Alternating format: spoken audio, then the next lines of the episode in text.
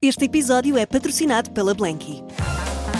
A pensar nas noites quentes que aí vêm, a Blanky acaba de lançar um novo produto: os lençóis Ice 2.0 feitos de bambu. Os lençóis mais frescos e macios de Portugal. Saiba mais em blanky.pt, mas apresse-se, algumas das cores já estão a escutar.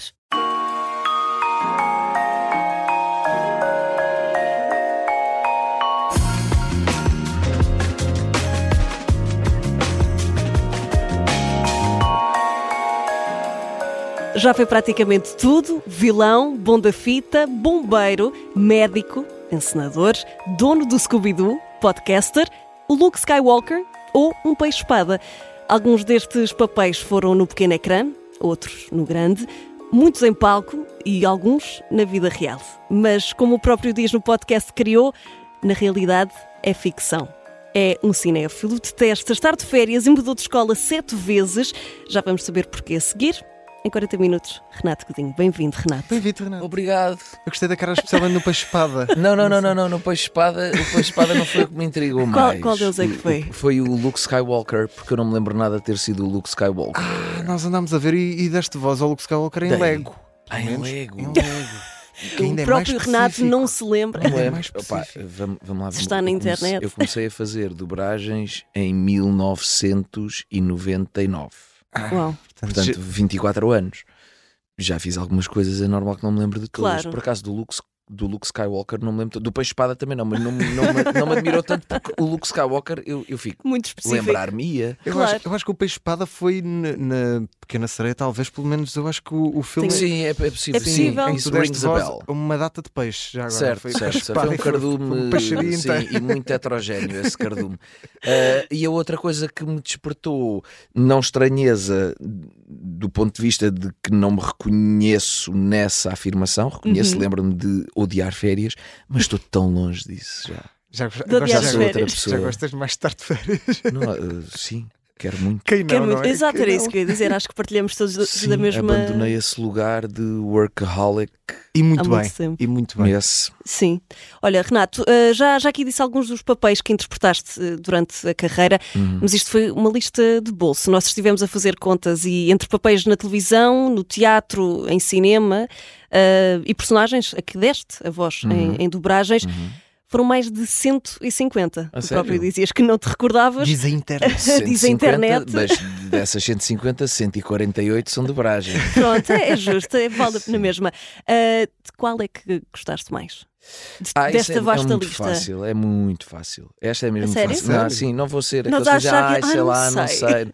Não, é muito fácil. Uh, em 2019 eu fiz um espetáculo no Teatro Experimental de Cascais Uhum, com o meu querido mestre eh, recém-falecido Carlos Avilés, uhum. um espetáculo chamado Beijo de Judas, que era um- um- é uma peça eh, biográfica de um grande ícone da literatura do século XX, literatura e não só, e de que eu já era fã, o Oscar Wilde. Uhum.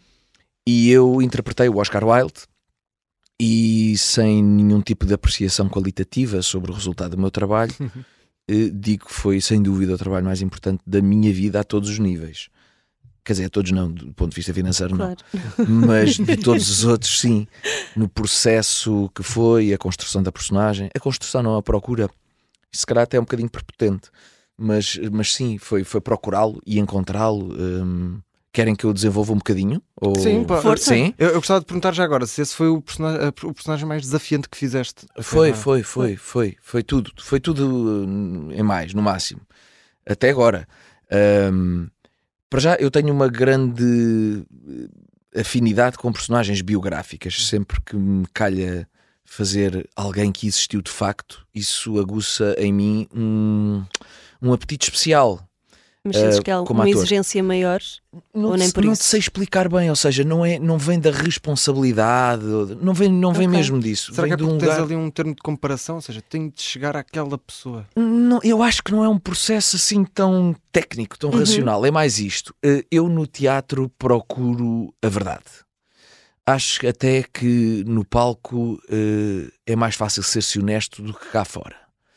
Eh, e portanto, quando de repente te dão uma personagem que à partida faz parte de um universo fictício, faz parte da mentira, tu não és aquela pessoa, Certo. E as coisas não, não se passaram exatamente assim, porque mesmo uma história verídica sofre sempre algum tipo de adaptação. Apesar disso, há uma aproximação mais uh, intensa à verdade. Esta pessoa de facto existiu. Estes factos existiram. Uhum. Uh, no caso do Oscar Wilde, por exemplo, uh, o primeiro ato deste espetáculo era a prisão dele. Isto aconteceu, de facto. E a mim fascina-me perceber até que ponto é que aquilo aconteceu da forma como está ali escrito e a possibilidade de eu uh, desafiar-me a sentir o que outra pessoa de facto sentiu. Senti. Quando é uma personagem uh, fictícia, uh, tens uma liberdade muito maior, entras claro. num pois. campo de subjetividade muito mais amplo, porque aquela pessoa não existiu. Claro. Aquilo é fruto da imaginação de um autor, depois passa pelo filtro da imaginação de um encenador e chega à tua imaginação. Eh, em conjunto com a imaginação de figurinista, etc. Mas ali não, ali aquilo de facto existiu. Portanto, esse desafio de te aproximares de uma verdade uh, que já foi uma verdade real, uhum. Não sei, a mim, a mim fascina-me. Então foi um trabalho que foi marcante a todos os níveis. Eu, eu no processo de ensaios, fui a Londres e a Paris, Uau. porque fiz um itinerário dos lugares mais marcantes da vida dele e fui visitá-los o restaurante preferido dele, onde ele jantava sempre que estava em Londres. Eu estive na mesa onde ele jantava. Uau. Uh, eu estive na casa, dentro da casa do melhor amigo dele. Portanto, fez mesmo fazer o trabalho de casa. Fui, fui, fui fazer depois, fora de casa. fora de casa, foi, foi, foi inacreditável, foi uma experiência indescritível. Eu lembro-me de andar nas ruas de Paris e as lágrimas caíam depois de sair do sítio onde ele tinha morrido. Mesmo. Eu estive no, no, lugar, no lugar exato onde ele morreu. Uhum. E isso é eu mesmo nas vossas caras vejo que vocês Mas ouvem isto. A reação foi logo. Agora porque... imagina para o ator que está Sim, a fazer claro. aquela personagem. Se vocês ouvem isso e ficam, yeah, uau. e, sentes, e sentes que isso verdadeiramente ajudou depois no momento em que chegaste ao palco? Não tenho dúvida nenhuma sobre isso. Uhum. Aliás, o Carlos Avilés, eu lembro-me, uh, esta viagem foi sábado e domingo, eu fiz o itinerário em dois dias, eu quase não dormi. Fui estes lugarzinhos todos em duas cidades de dois países diferentes e no domingo voltei a tempo de ensaiarmos ainda. E eu lembro-me do Carlos me dizer no fim do ensaio: Uau, nota-se uh, o que foste fazer. Aconteceu aqui qualquer coisa. Acho que é impossível ficar é, é, foi muito intenso. Indiferente foi e mesmo... não recolher é, pá, tudo. Foi, foi é? mesmo é, da, é uma experiência que te diz eu tenho a melhor profissão do mundo. Acredito. E olha, tu tens uh, agora um podcast precisamente sobre os bastidores da, da ficção. O Na Realidade é Ficção, da, da Opto. Grande título já agora. Obrigado, mas olha. É, é daqueles títulos que eu ouvi e disse. Sim, ah, sim senhora. Mas o mérito uh, ao Daniel Oliveira, o diretor de programas da SIC, porque a ideia foi dele, do título. Não, do título e do podcast. Sim. E olha, e tentas uh, dissecar muito isto, ou seja, o trabalho de, de construção de, das personagens, a linha entre realidade e, e, ficção. É uma linha muito bem definida ou às vezes mistura-se? Uh, é assim, se me perguntares, a minha maneira de ver é uma. No geral, os atores são, são todos muito diferentes. Eu, eu tenho, tenho-me cruzado com atores que têm processos de trabalho completamente, completamente diferentes. diferentes. Eu, eu, ainda no outro dia dei este exemplo no episódio do podcast. Eu lembro-me de ver o John Malkovich, ver não, acho que foi ler. Eu li uma entrevista do John Malkovich uhum. em que ele dizia que era capaz de fazer a cena mais dramática a pensar nos azulejos da casa bem dele. Isto é Cada uma coisa. Pois, eu não me identifico nada com isto, nem como ator, e se queres te diga, nem como espectador, porque pois. mesmo como espectador eu fico assim.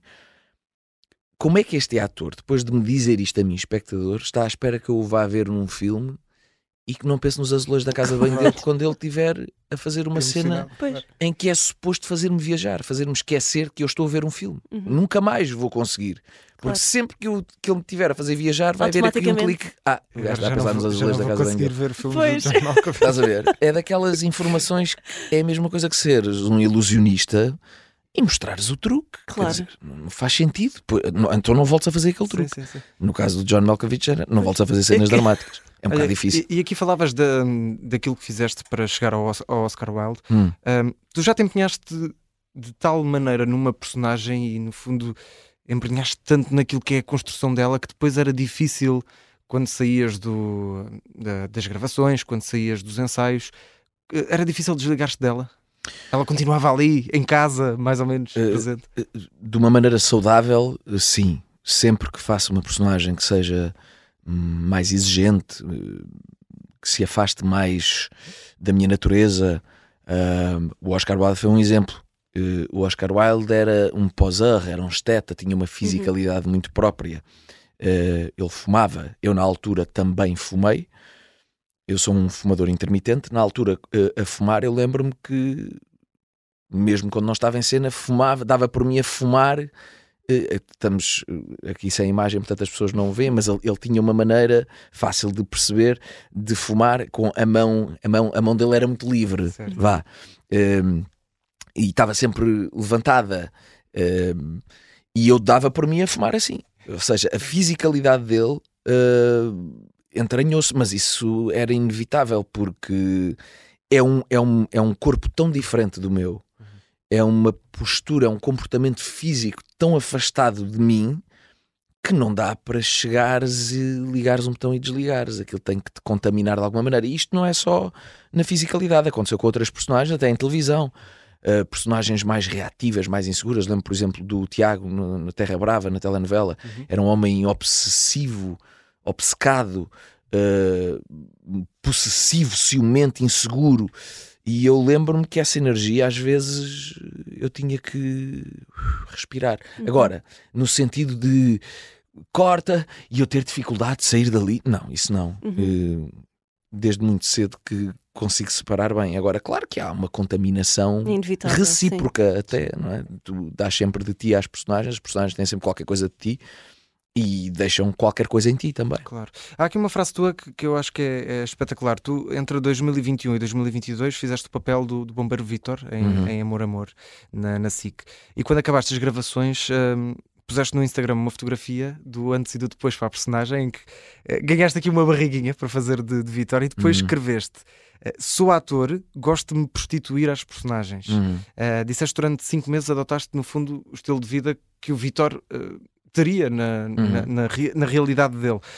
Qual é que é o teu limite nessa, vou aqui usar entre aspas, prostituição que fazes quando preparas uma personagem? Esse foi o teu limite, por exemplo, transformação física, eh, uma transformação psicológica, acredito também aconteça, mas qual é que é o limite nessa, nessa prostituição? Vá. Eu acho que, sei lá, a primeira coisa que me surge é dizer a legalidade, talvez. Uh, sim, a legalidade. De resto, não. Eu gosto, acho que um dos segredos para a vida é ajustares a expectativa ao potencial. Eu costumo dizer isto. Se a personagem, se o trabalho em si não é uma coisa muito desafiante que te vá dar material para tu viajares não me parece não avisado eh, fazeres uma mala muito grande. A viagem vai ser curta, não vale a pena levares muita roupa porque senão vais ficar frustrado.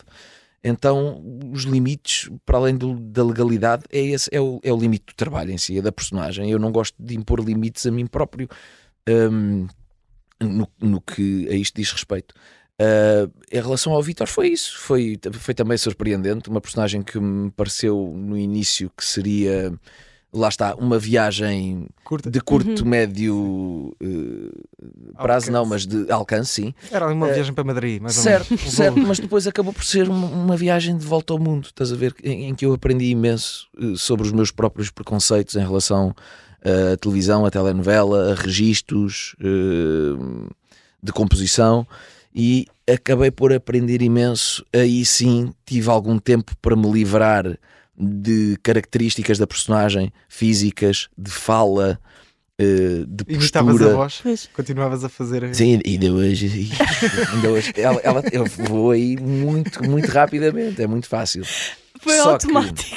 É, é porque, lá está, eu ainda há bocado ia dizer isso e acabei por não dizer. Quando, a, a telenovela, talvez a maior vantagem da telenovela é que é um formato que te dá muito tempo para te apropriares da pois personagem. Certo aquilo a partir de um certo ponto já sabes mais da personagem do que o autor. Uhum. Já é tua, sabes mais no sentido que é tua, aproprias, tens muito tempo.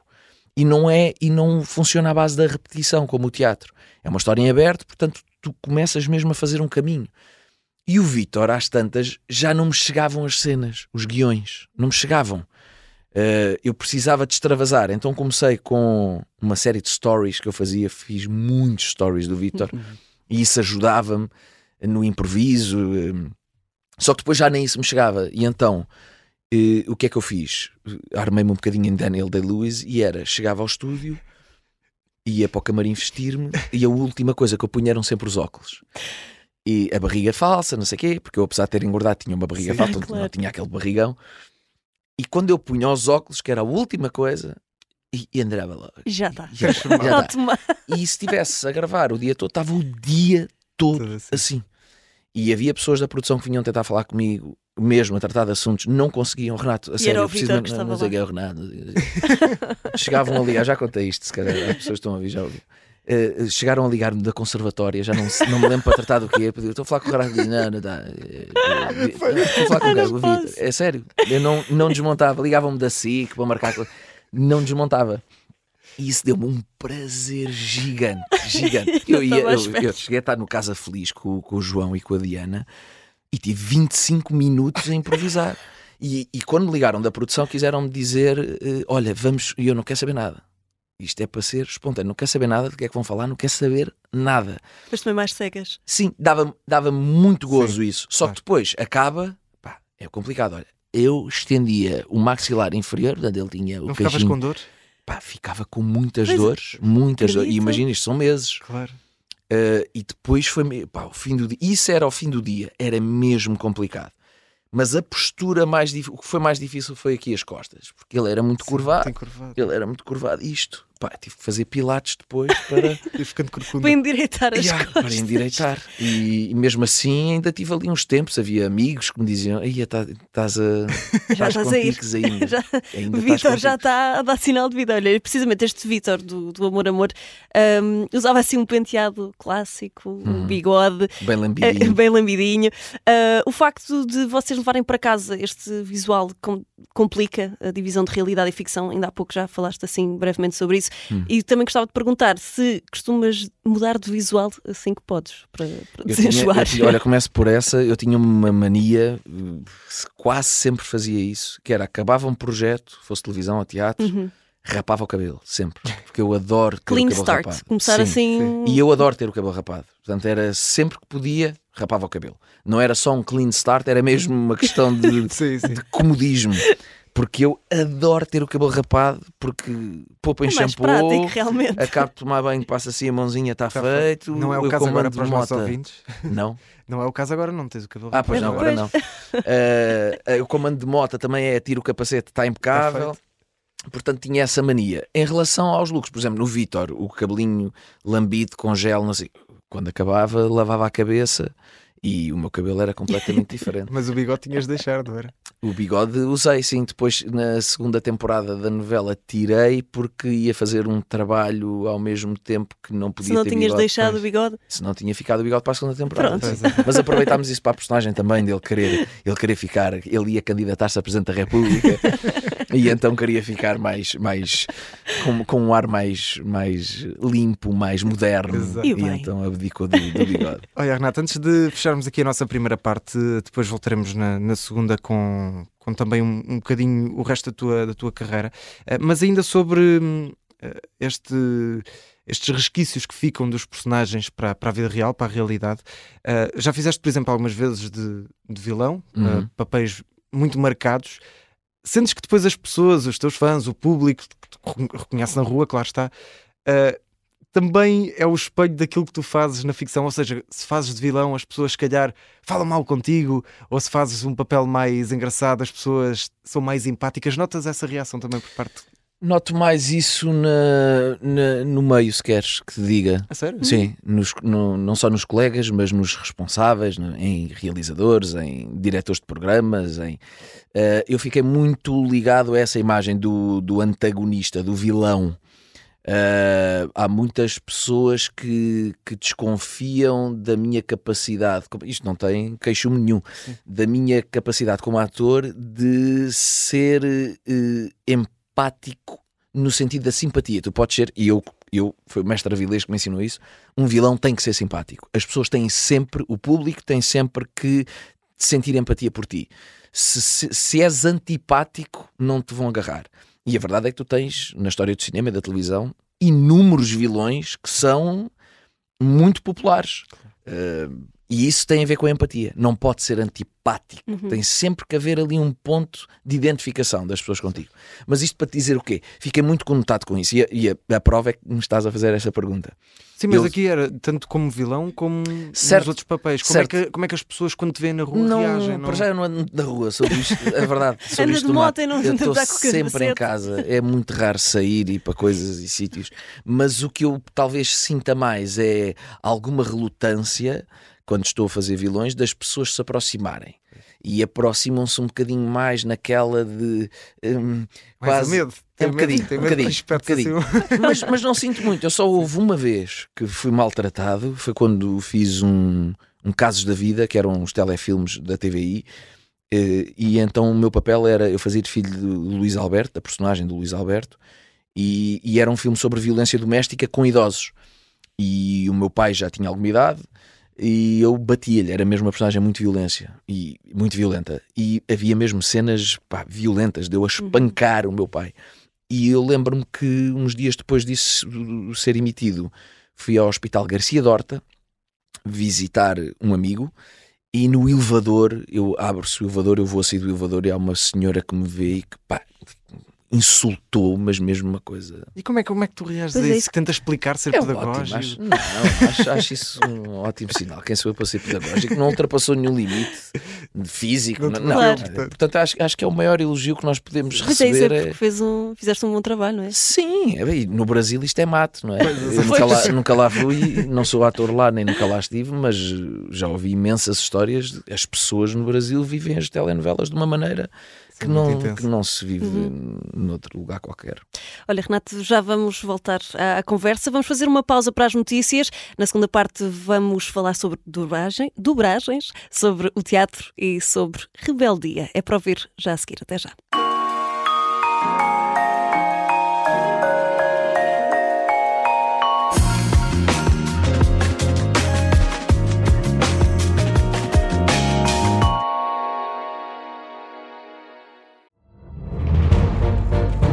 Esta é a história do padre obcecado com a infiltração do comunismo na Igreja que tentou matar o Papa em Fátima.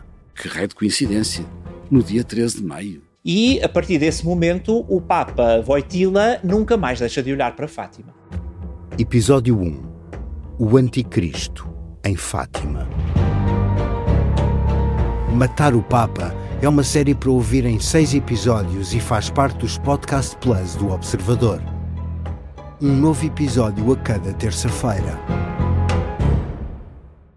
Os assinantes do Observador têm acesso antecipado a todos os episódios desta série, já disponíveis em observador.pt. Os Podcast Plus do Observador têm o apoio da Kia.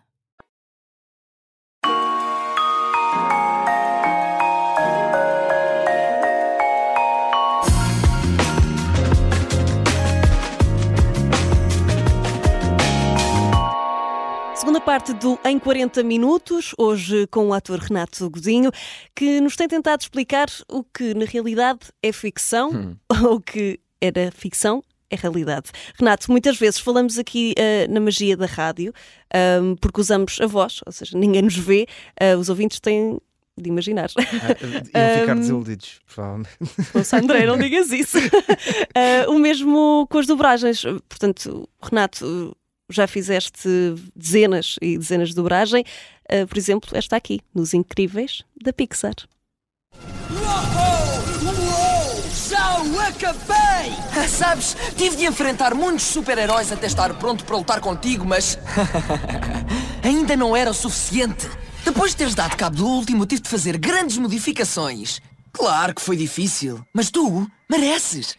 Eu explico. Afinal, eu sou o teu maior fã. Bochecha? Eu não me chamo Bochecha! Renato, como síndrome, não é? Nos Incríveis, da Disney Pixar, a pergunta que talvez seja um bocadinho complicada. Preferes representar em frente às câmaras ou em palco? Também não é nada. Ou dobragens? Ah, a dar apenas a voz. Eh, bom, Se há mais do- alguma. dobragens risco já e vou já desiludir, mas eu tenho esta mania que, que não me traz eh, grandes eh, lucros, mas eu sou muito honesto, portanto eu não gosto de fazer dobragens. Não Uh, se nota nada. Não gosto. Não gosto. era isso que eu ia dizer. Fico... Não gosto. Sei, sei, sei que faço bem, obrigado, mas não, não gosto, não gosto de fazer. Uh, foram raros os trabalhos que me deram mesmo gozo. Por exemplo, o Síndrome. O Síndrome é, é dos incríveis, esta personagem que, eu que acabámos de ouvir, é das personagens que as pessoas mais me falam. Então agora começo já a ter uma idadezinha e já apanho assim, imagina, perchistas com metade da minha idade e que me dizem pá, tu és o Síndrome, que foi uma personagem que eu adorei. Falam muito disso. O Síndrome, eu quando acabei esta, eu lembro-me perfeitamente deste trabalho, foi dirigido pelo Rui Paulo, o Buda, que é o responsável por eu ter começado a fazer dobragens, a ele lhe devo. E eu lembro-me quando fiz o último take deste trabalho, eu não tinha mais um pingo de voz para continuar. Não dava mais. Se ele dissesse assim, temos que repetir, eu dizia, não dá, tenho que voltar para a semana. Lamento. Não dá, porque isto é. E depois chamavam é, é um bocadinho, olha, nas dobragens, eu estou para as dobragens, o vilão está para as novelas como as personagens enérgicas estão nas dobragens. Chamavam-me sempre a fazer os gajos do karaté, das lutas, o Ninjago, o American Dragon Não há voz que aguente isso. o síndrome, isto é um. Eu estava aqui a ouvir-me e. Ai, Deus me livre. Este registro. Nunca mais me apanho. É este registro, voz cá em cima na cabeça, cheio de energia. Cheio de... Imagina o que há, às nove, das nove da manhã, Sim, muitas ok. vezes começava às nove, acabava às seis da tarde. Sempre. Não dá, não se, não se aguenta. Aquilo era. E ainda, Era mesmo duro. e ainda por cima é mais difícil. hum, estou a perguntar, não sei, mas é mais difícil exteriorizar as emoções só com a voz. Uma coisa é tu usares também a corpora- a corporalidade, não é? Sim, mas é assim, nos Estados Unidos, nos originais, eu, eu isso gostava de ter essa experiência. Eles fazem as vozes antes das bocas dos bonecos. Portanto, é depois deles fazerem a interpretação que eles, vão, eles fazem é as bocas para a voz. Nós Claro. cá temos que adaptar, muitas vezes. Isso limita-te um bocadinho. Também podes ver de outra maneira, que é, Uhum. ok, dentro dessa limitação, como é que consegues ser criativo? É um desafio bom, mas é mais limitativo. Uh, na verdade, para mim, o maior desafio era mesmo esse. Era o facto de a maior parte das personagens serem personagens mesmo muito enérgicas. Por exemplo, o Scooby-Doo, o, o Shaggy, Uhum. o dono do Scooby-Doo, não era tão enérgico, mas tinha uma característica que é estar sempre Pois, entre o falsete oscilar, e a voz de peito. Sim, Ele falava assim, eu, e- e- isto. Imagina o que é estar muito desgastante. das nove da manhã à uma da tarde. Ai, Quatro horas. É muito. Assim, E para a voz deve fazer tão bem. Esse- Pá, um é chazinho de outra. gengibre. Depois, e depois à tarde ires para o teatro, ou à noite, ou estás Ai. manhã e tarde a fazer dobragens, depois Sim. à noite ir para o teatro. Portanto, a minha solidariedade para quem ainda faz muitas, eu já não faço assim tantas. De vez em quando faço um filme, eh, acho que o último que fiz foi um que não me lembro o nome, mas o, o, o antes desse lembro-me bem, foi a Família Adams. Lá está, um trabalho que me deu gozo fazer, porque não tem nada a ver com esforço físico e tem muito a ver com criatividade, porque ele tem, é o, é o já nem lembro o nome dele, é o pai. Ele tem o. Ai, como é que é ele o se Léo? chama? Não, Não. não Eu nunca vi a familiar. Eh, mas pronto, tem o sotaque dele e, aquilo tem- e o filme é muito engraçado e há coisas que eu gostei mesmo de fazer. Outro, Dave o Barber, também me fala muito no Dave o Barber. O Dave Eu o Barber adorava. também. Eu Pronto, eu, pronto, eu era o Dave o Barber. Nós, eu nós aqui- sabemos. Meu nós Deus. sabemos. Aquilo dava-me gozo. Pá, mas são muitas horas. Sim, eu sim. confesso que não sou fã de fazer, não tenho saudades de fazer dobrar. Olha, vou- desculpa, mas vou continuar com as dobragens, Continua, Renato. continua, à vontade, faz parte da minha vida.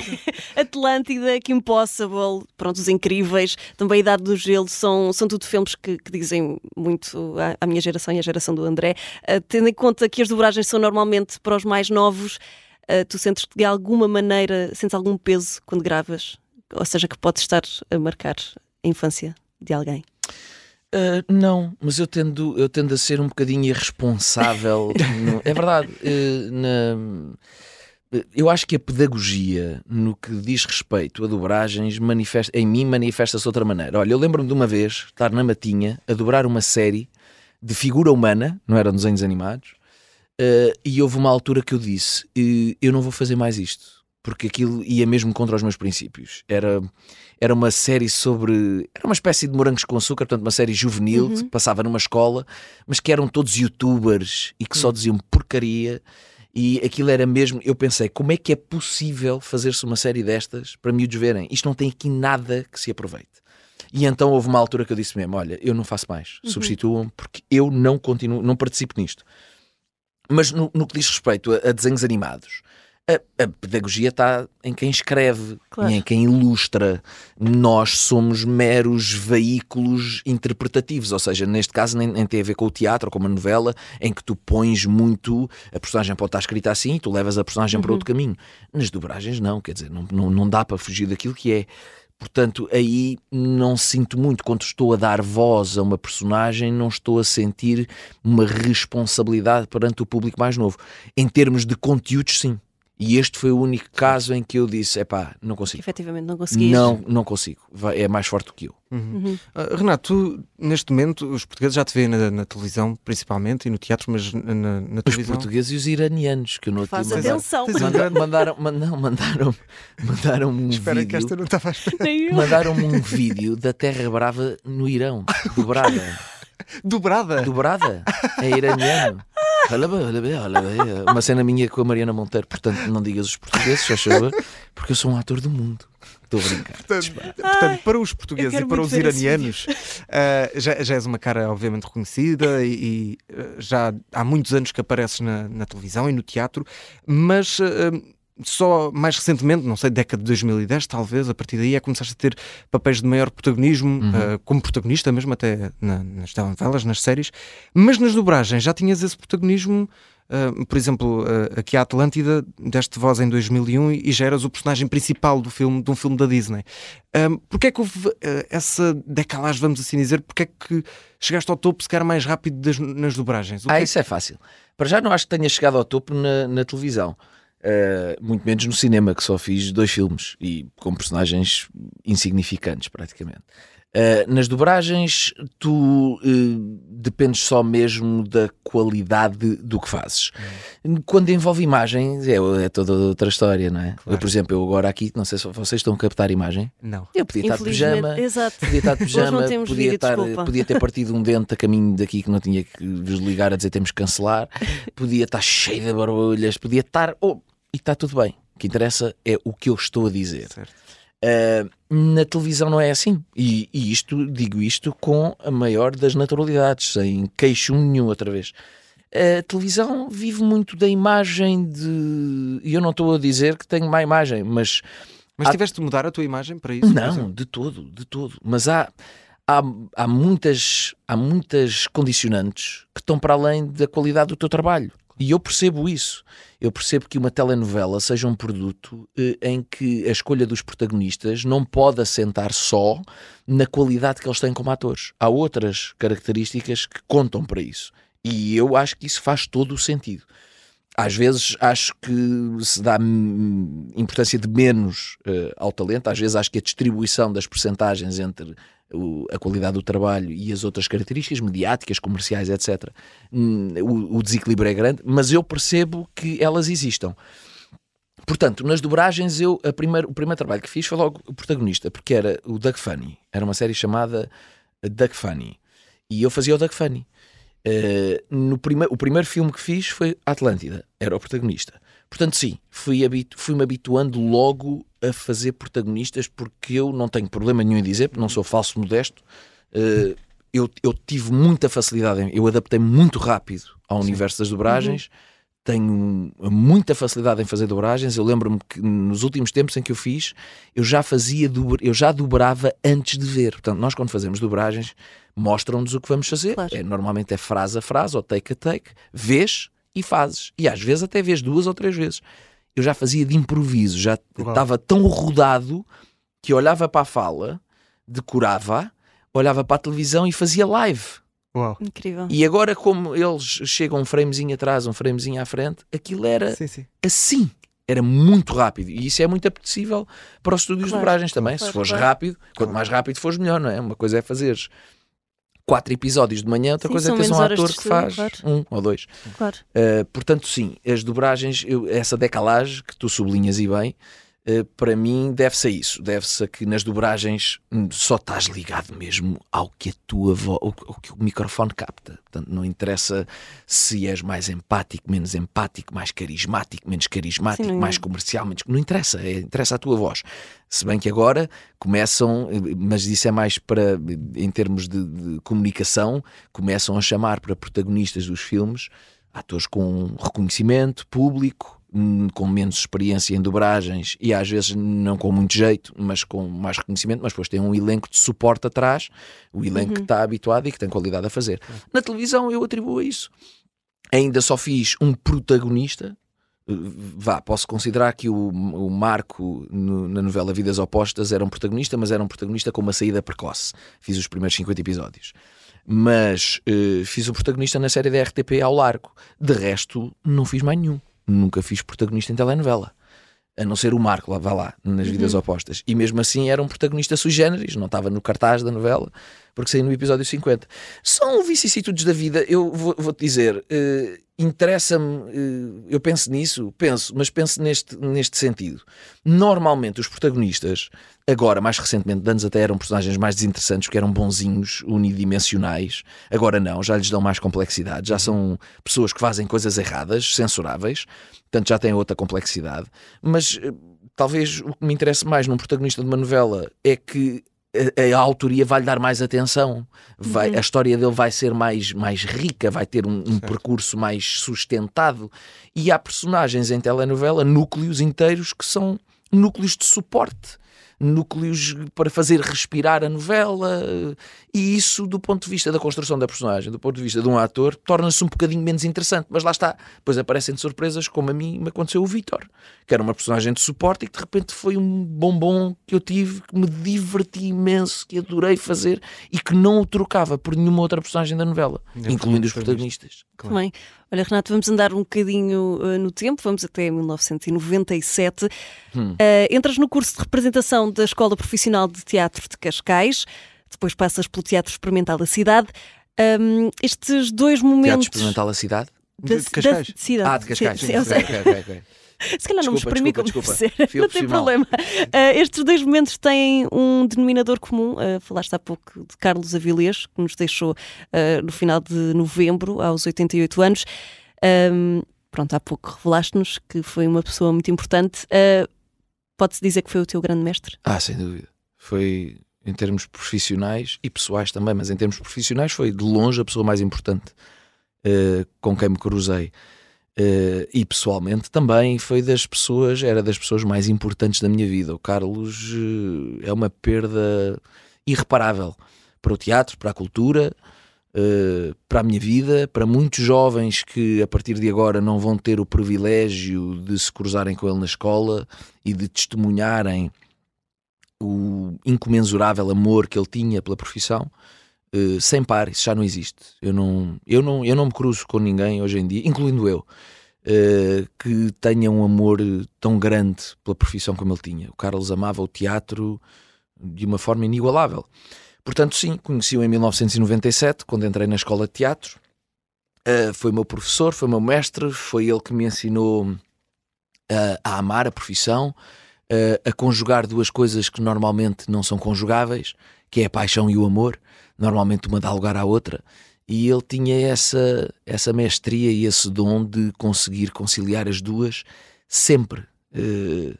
Eu lembro-me da última peça que fizemos, a Irma, em 2019, salvo erro, uh, não, ou 20, um, e que no primeiro ensaio ele estava a ler o texto uh, e eu a olhar para ele embevecido com a jovialidade dele. Uh, era, parecia que era a primeira peça que ele ia ensinar.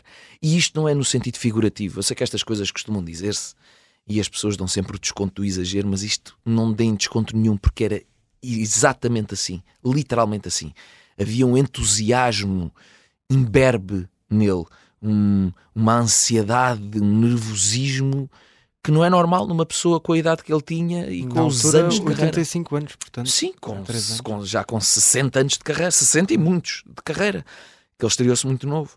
Uh, Qual é que portanto- foi o, o, o conselho mais marcante, o melhor conselho que ele deu na carreira? Ah, não consigo destacar um, mas Foram tantos, não? Foram, foram, principalmente pelo exemplo. Havia, havia exemplos que ele dava também que eu não gostava. Eu não vou, eu não vou ser hipócrita, não é, não é por ele ter partido. Como de tudo, repente- não é? Claro. Certo, havia, havia coisas no Carlos com que eu não me identificava e que tinham, tinham mais a ver com ser-lhe exigido um papel que não era o dele, o papel de, de dirigir uma companhia nunca foi um papel onde eu gostasse de o ver. Eu gostava de ver era encenar no palco. E eu tenho a certeza de que ele também era isso que gostava. Não era gerir relações com câmaras, com ministérios, com patrocinadores, o que fosse. O que ele gostava mesmo era de atores e de autores e de criativos. E aí sim, aí eu, eu fui beber muito, mas lembro-me ainda há pouco, olha, vou dizer, vou destacar um conselho, porque falei dele há pouco tempo a uma pessoa que me é muito querida também, e eu contei-lhe que eh, na altura, em 2013, eu fiz um espetáculo chamado Casamento no Teatro Mental de Cascais, e foi um espetáculo teve muito êxito, eu ganhei um prémio no Diário de Notícias, ator de revelação, uhum. e ele, no escritório dele, disse-me assim, agora tens que ter muito cuidado com o que vais fazer a seguir. Que é o mais importante é o que vais fazer a seguir. Quando se tem um êxito, é muito importante o que se faz a seguir. E eu lembro-me dele dizer isto e disse criar em mim aquele conflito de quem é puto, porque eu na altura tinha 22 anos, uh, aquele conflito de tu tens sempre a tendência, e eu sempre fui muito rebelde, já vais falar disso, sempre fui muito, muito, rebelde, então ouves, ouves estes conselhos de uma pessoa com aquela idade e tens sempre, há, há sempre um impulso de ah, isso eras tu na tua idade, ou no teu tempo. Mas, mas, mas reconheces ali alguma sapiência, então guardas, e guardei, e guardei, e sim, é importante depois, mas isso até na vida, não é? Depois de um, de um grande jantar, cuidado com o pequeno almoço. Claro. e foi, foi também o Carlos que te levou, a inspiração do Carlos Avilés, que te levou depois a fundar o projeto Novos Atores, a querer ser encenador, a querer também passar para esse lado. Lá está, lá estou eu, vou ser honesto. Uh, na verdade, foi mais a rebeldia foi eu ver, eh, a ver, eu já estava no Teatro Mental de Cascais uhum. há uns anos, como ator residente, e havia uma voz em mim que me dizia: pá, eu quero fazer isto à minha maneira, está na altura de fazer isto à minha maneira. Uh, portanto, foi até um ato de rebeldia e talvez um dos momentos mais tensos nas nossas vidas, porque eu lembro-me do Carlos na altura ter ficado um bocadinho triste por eu. Só, só, para explicar rapidamente, o projeto Novos Atores era um projeto que eu, que eu fundei em Cascais, em que todos os anos ia à Escola de Teatro de Cascais e dos alunos que acabavam o curso eu escolhia aqueles que achava melhores e mais preparados e estava um ano com eles em regime de companhia de teatro a fazer espetáculos uhum. pelo Conselho. E o Carlos ficou um bocadinho triste porque quando eu fundei o projeto escolhi os atores e não lhe pedi opinião, certo. não o consultei. Uhum. E eu percebi isso, mas depois disse-lhe, ele não me disse ele não me disse isso eh, na cara, mas eu soube. E fui ter com ele e disse: eh, Carlos, não tem razão para sentir isso, porque eh, eu comportei-me assim por uma razão muito simples. Quando nós saímos de casa dos pais, não vamos lá na semana a seguir pedir dinheiro emprestado. não, não dá. Não dá. Portanto, eu, eu, eu saí de casa, decidi sair de casa dos pais e estou à procura da minha independência. Portanto, não tem a ver com desrespeito por si, claro. desconsideração, tem a ver com independência, tem a ver com isto, tem a ver com eu provar a mim mesmo que sou capaz, sou eu, é meu. Não quero ficar na sombra, não quero ficar sob a alçada de ninguém, nem sequer do meu mestre, da minha maior referência na profissão. Uhum. Claro. E falemos, uh, vamos falar também de outros, de outros mestres. Tu és um apaixonado pelo cinema, um verdadeiro cinéfilo. Uhum. Uh, qual é o, o, filme preferido de sempre? O teu filme também é fácil. De eleição. também é fácil. Depois Adoro do, depois do primeiro, depois do primeiro é difícil. César, e o segundo? Não consigo. Aí já não. Aí já não. Vamos só para o primeiro. O primeiro, Cinema Paraíso. Okay. Grande filme. Grande é, o, é, o, é, o, é, o, é o filme da minha vida. A banda sonora é magnífica. A banda Verdade. sonora é, é, magnífica, aquele miúdo é magnífico, aquele. É tudo magnífico. É tudo, aquela realiza, aquela sensibilidade, aquilo. Não dá para ver aquilo sem, sem nos desabarmos. Eu desabo-me eu desfaleço. e se pudesses contracenar com um ator que ainda não tenhas feito, quer nacionalmente, quer internacionalmente, quem é que escolhias? Olha, nacionalmente vou escolher um com quem já contracenei, mas de uma forma fugaz, uh, um bocadinho superficial até, só fizemos novela e, e as nossas personagens cruzaram-se mesmo fugazmente, mas que já não vai acontecer porque ele já não está no ativo, decidiu retirar-se mas que para mim é um dos maiores atores do mundo, que é o João Perry.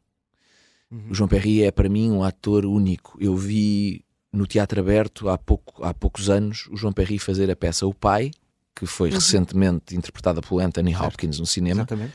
E coitadinho do Anthony Hopkins. E se, e se ele fez aquilo bem. Mas o João Perry foi. Pela primeira vez eu vi um ator ir bem demais. Porque secava tudo à volta dele. Tudo. Eu não se via mais nada.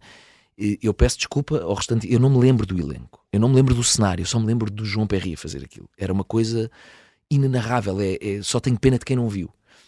Portanto, cá diria o João Perry. Lá fora, epá, uh, há, há muitos, há muitos. Tanta opção. Mas vou, vou dizer assim três uh, que são um bocadinho óbvios. Vou dizer quatro. Posso dizer okay. quatro? Pode, Força. A Meryl Streep, Ai, sim. O Daniel Day-Lewis, o uhum. Tom Hardy e um que também já não vai ser possível, mas porque já morreu e que para mim foi dos melhores atores que eu vi representar na vida, que foi o Philip Seymour Hoffman. Portanto, são, não são escolhas Hum, pouco óbvias. Não sei se estavam à espera assim. De, não, não. Uau! não, são muito são óbvias. Mas, Exato.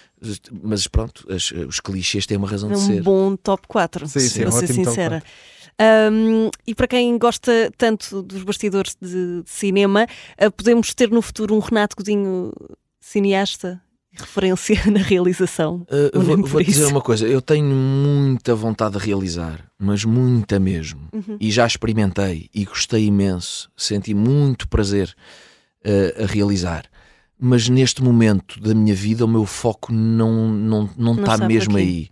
Uh, aliás, o meu foco neste momento nem está bem na profissão. Eu continuo a amá-la, mas neste momento estou uh, uh, mais focado noutros aspectos da vida, uhum. no amor, essencialmente, nos amores, se quiseres, uh, em mim, em ter tempo, uh, na educação do meu filho, em prepará-lo para este mundo uh, desafiante, para ser simpático e não demasiado dramático a esta hora.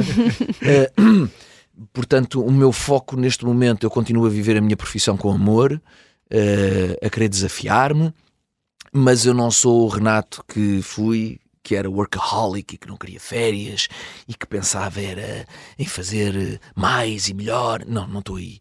Estou mesmo em ler, ver uma grande série, ter tempo para passear, para viajar, para cuidar do meu filho, pensar nele, as coisas decisões. mais importantes e melhores da vida. Sim, uh, e não quer dizer que daqui a meio dúzia, não quer dizer, não tenho a certeza que daqui a meio dúzia de anos nos claro. sentarmos a esta mesa vou estar a dizer-vos coisas completamente Diferente. diferentes, mas a vida para mim mas também é isso, momento é movimento. Isso que Sim. Sim. está com prioridade. Então, olha, e só para fechar, Porquê é que mudaste de escola sete vezes? Olha, por alguma. Foi prima, por primeiro, primeiro também, mas uh, vamos aqui primeiro um fator financeiro. Os meus okay. pais, os meus pais uh, tiveram alturas em que tinham outras possibilidades de me manter numa escola privada e houve alturas em que não, não tinham de todo. E então esse é um, é uma das, essa é uma das razões. A outra é mesmo a minha, a minha rebeldia. O meu comportamento eu era eu era muito mal comportado. Era mesmo, mesmo muito rebelde, insolente às vezes. Eu, eu estive a um passo de ser expulso do Colégio Maristas. Hum, e para ser expulso tinhas que ter seis faltas disciplinares. À terceira era suspenso, eu fui suspenso. E à sexta era expulso. Eu mesmo na escola de teatro, que foi a última escola onde eu tive, eh, fui chamado ao gabinete da diretora pedagógica e que me disse: Nem aí, Renato. Uh, Renato, se não mudas, vais, vou-te mandar para casa uns dias. E a minha resposta foi: não vai, não. não, não vou? Não, não vai. Porque se mandar para casa uns dias eu não volto. Porque eu, apesar de ser rebelde e de conversar, eu não tenho um módulo em atraso. Eu não falta uma aula e há alunos que vêm para aqui e que ficam no um intervalo a fumar e que não vão às aulas e esses eu não os vejo a chamar aqui e a dizer que os mandem embora. Portanto, não é a mim que vai mandar. Se mandarem embora uns dias para casa, eu não volto. E a professora pôs o rabinho entre as pernas e. Mais ou menos isso. Spoiler, foste ou não foste? Foste ou não foste? Claro que não fui. Claro não fui. Este, claro este argumento era impossível. Sim, sim. Era claro possível fui, ficar eu, indiferente. Eu, eu, percebo que fosse difícil lidar comigo, porque eu era bom, só que era chato. Era rebelde. Era. Epá, este gajo estraga-me as aulas. e só que por outro lado. É, é um bom aluno, tem boas notas, pois, é aplicado, na balança, é dedicado. É, é, era difícil. Portanto, é difícil lidar com isso. Imagino é, é, um bocadinho aquilo que eu tenho com o meu filho, também é difícil lidar com ele porque ele também é bom Sai aluno. Ao pai. Sai ao pai, pois. É. pai. Olha, Renato, infelizmente não, não temos mais tempo, gostava de te agradecer a tua disponibilidade. Obrigado pela conversa boa. Uh, Renato Cozinho, em 40 minutos, eu e o André Maia voltamos para a semana. Igualmente. André, um, André, André, Sim, bom ano para, ti também. também. E Renato, um beijinho e um bom ano. Obrigado. Bom 2024. Obrigado. Obrigado.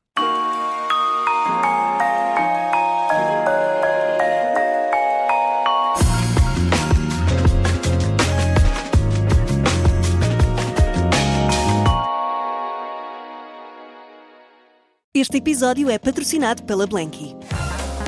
A pensar nas noites quentes que aí vêm, a Blanky acaba de lançar um novo produto: os lençóis Ice 2.0 feitos de bambu. Os lençóis mais frescos e macios de Portugal. Saiba mais em blanky.pt, mas apresse-se, algumas das cores já estão a escutar.